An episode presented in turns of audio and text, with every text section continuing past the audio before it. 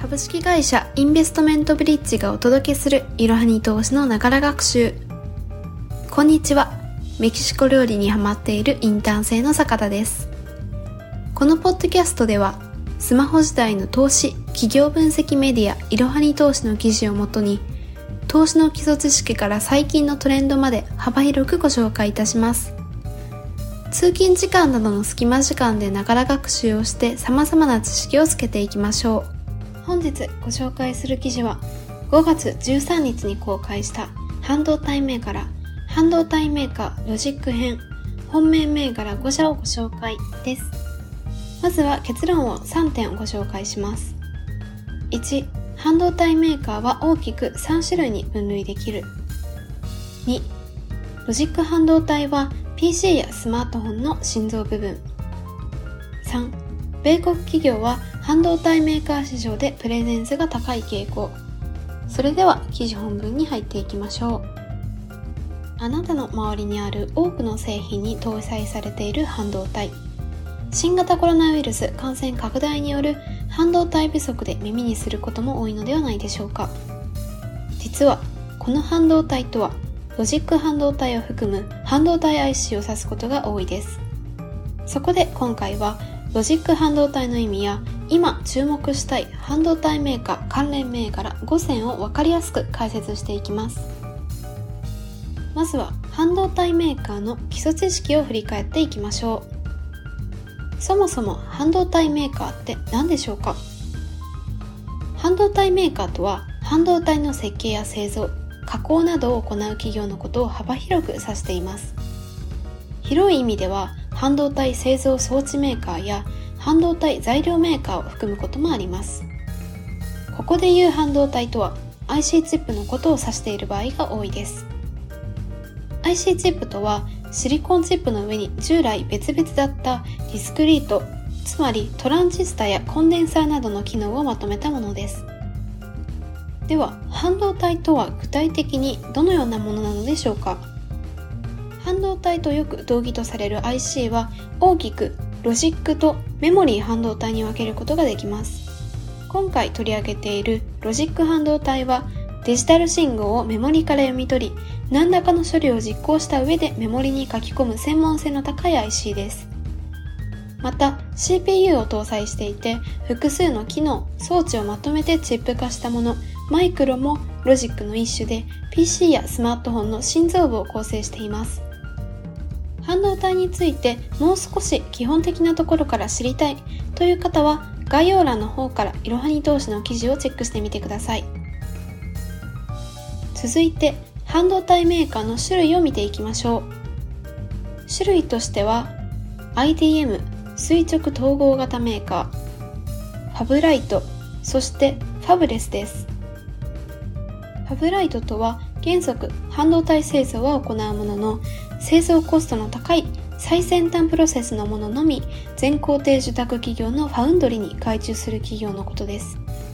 ファブレスとは設計のみを行い製造はファウンドリに外注している企業です。ファウンドリについてもう少し詳しく知りたいという方は概要欄の方からいろはに投資の記事をチェックしてみてください。ではいよいよ半導体メーカー関連銘柄5選ロジック編を紹介していきたいと思います。早く知りたいという方に向けてまずは5社紹介します。まずはブロードコムそして NVIDIA クアルコムアドバンストマイクロデバイセズインテルそれぞれの企業について詳しく説明していきます。まずはブロードコムです。ブロードコムはナスダックに上場していて、時価総額は約3兆円となっています。日本で最も時価総額の高いトヨタ自動車と同様の規模です。そんなブロードコムは半導体メーカー市場シェア第6位で市場の3.2%を占めている企業です。同社の強みとして無線通信向け半導体が挙げられます。保有している特許の数はなんと2万を超え、無線通信のリーディングカンパニーとなっています。ちなみに、Apple 製品の多くに同社の半導体が入っていて、売上の約20%は Apple からです。また半導体事業だけではなくソフトウェア事業にも注力しており売上の約4分の1を占めています同事業ではサイバーセキュリティや SN などのサービスを提供しています同社は1991年に設立され1998年にナスダック上場しました。しかし2016年にヒューレット・パッカードの半導体部門を起源とするアバゴテクノロジーによって買収され上場廃止となりました。この買収に伴いアバゴテクノロジーは社名を知名度が高かったブロードコムに変更し現在に至っています。収益面では営業利益率が年々改善しており現在では30%を超えていて技術力を生かした付加価値の高いビジネスモデルの確立に成功しています。この収益性の改善の裏側には同社の買収戦略が挙げられます。同社は2016年に通信機器製造のブロケードコミュニケーションズシステムズ。2018年にはソフトウェア開発の CA テクノロジーズを買収しました。こうした買収によって生じたのれんは同社が採用している米国会計基準では償却する必要はありませんが関連費用は償却することが可能でありそれが営業利益を押し下げていました。ただそうした償却がなくなったことで本業の利益を最大限に示すことに成功しました。2017年にはスマートフォン向け半導体最大手のクアルコムへ買収を仕掛けましたがこちらは失敗に終わっています続いてご紹介するのは NVIDIA です。NVIDIA はナスダックに上場していて時価総額は約60兆円と世界第7位の企業になっています。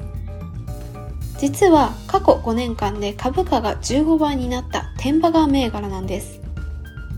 同社は半導体メーカー市場シェア第9位で市場の約3%を占めている企業です。GPU と呼ばれる 3D グラフィックスなど画像処理や演算に強みがあり、ディスクリート GPU 市場シェアは81%と圧倒的なプレゼンスを誇っています。注目点として AI アルゴリズムへの製品供給が挙げられます。スーパーコンピューターランキングの上位500社のうち約70%が同社の GPU を使用しており、技術力の高さを表しています。加えて GPU は e スポーツの人気拡大によって成長中の市場です。続いてご紹介するのはクアルコムです。クアルコムはナスダックに上場していて、時価総額は約15兆円となっています。同社は半導体メーカー市場シェア第5位で、市場の4.6%を占めている企業です。モバイル向けの通信半導体に強みがあり、市場シェアは半分以上と圧倒的なプレゼンスを誇っています。今年1月に開催された世界最大級のエレクトロニクス関連展示会の CES2022 では、ゼネラルモーターズが同社の製品を使用すると発表しました。最後にご紹介するのは、アドバンストマイクロデバイセズです。アドバンストマイクロデバイセズはナスダックに上場していて、時価総額は約17兆円になっています。同社は半導体メーカー市場シェア第10位で、市場の約2.7%を占めている企業です。CPU と GPU を融合した APU に強みがあり、これは同社が開発した製品です。2006年に GPU 製造企業の ATI テクノロジーズを買収したことで、もともと強みであった CPU と融合させて APU を開発することに成功しました。APU のメリットとしては、例えば APU だけにデータが通るため省電力化が可能だということ。そして処理の効率化も可能であるということ。そして製造コストカットにつながる。これらのメリットが挙げられるでしょう。最後にご紹介するのはインテルです。インテルはナスダックに上場していて、時価総額は約18兆円となっています。同社は半導体メーカー市場シェア第1位で、市場の12.3%を占めている企業です。同社はロジック半導体メーカーとして知られており、パソコンの脳ともいえる CPU に関しては世界シェアが8割と圧倒的なプレゼンスを見せています。CPU に加え GPU 市場でも約7割ものシェアを誇っており、昨年からファウンドリー事業にも参入することを表明するなど、IDM 型、垂直統合型の半導体企業と言えます。続いては、皆さんも気になるところ、半導体メーカーの見通しを見ていきましょう。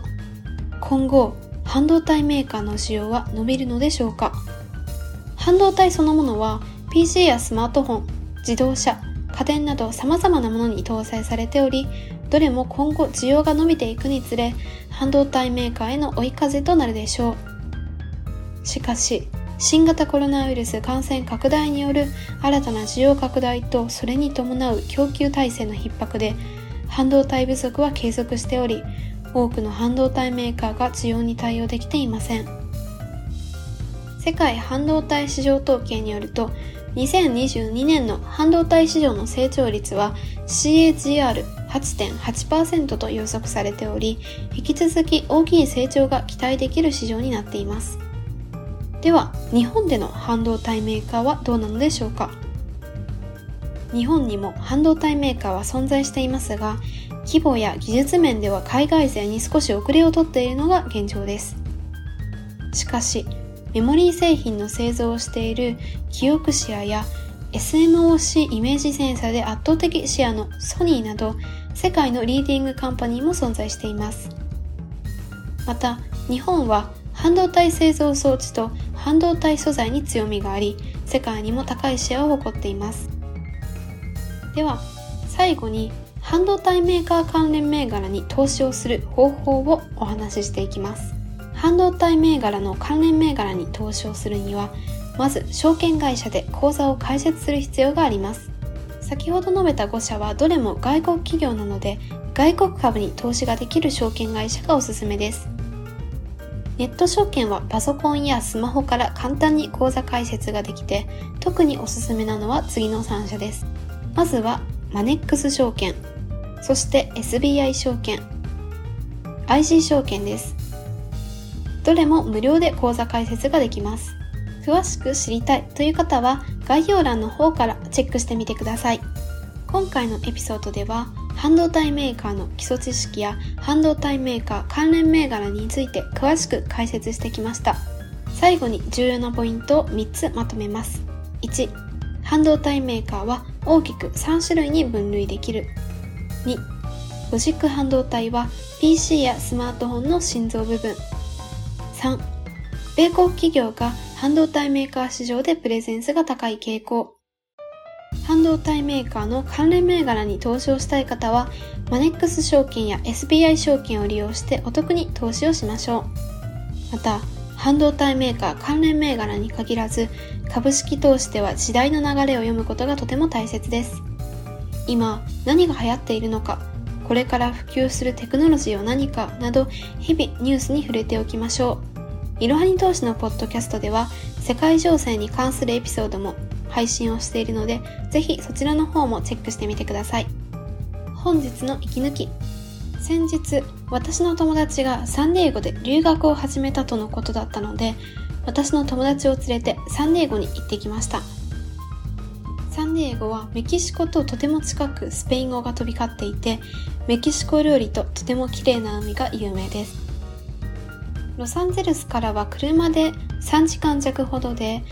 アメリカの中でもサンディエゴは私のお気に入りの都市になっています。今回訪れて印象に残ったのはズバリ最近新作が上映開始したトム・クルーズが主演のトップガンのロケ地のレストランです。トップガンを知っている方、ぜひコメントしてください。今回新作をアメリカで先行上映で見るにあたって事前に行かねばと友達に会うついでにトップガンのロケ地に訪れました。タイムスリップしたかのような雰囲気に酔いしれてとても素敵な雰囲気でした。現地で食べたメキシカン料理も本当に最高でした。また訪れたい地の一つとなっています。最後にお知らせです。いろはに投資のポッドキャストは今まで月曜日、水曜日、金曜日、そしてまとめとして土曜日に配信をしておりましたが、6月からは平日に毎日配信をしています。今後とも引き続きよろしくお願いいたします。本日も最後までご視聴いただきありがとうございました。ぜひこの番組への登録と評価をお願いいたします。ポッドキャストのほか、公式 LINE アカウント、Twitter、Instagram、Facebook と各種 SNS においても投稿しているので、そちらもぜひフォローをよろしくお願いいたします。ローマ字で、アットいろはに投資です。また、株式会社インベストメントブリッジは、個人投資家向けの IR、企業情報サイト、ブリッジサロンも運営しています。こちらも説明欄記載の URL よりぜひご覧ください。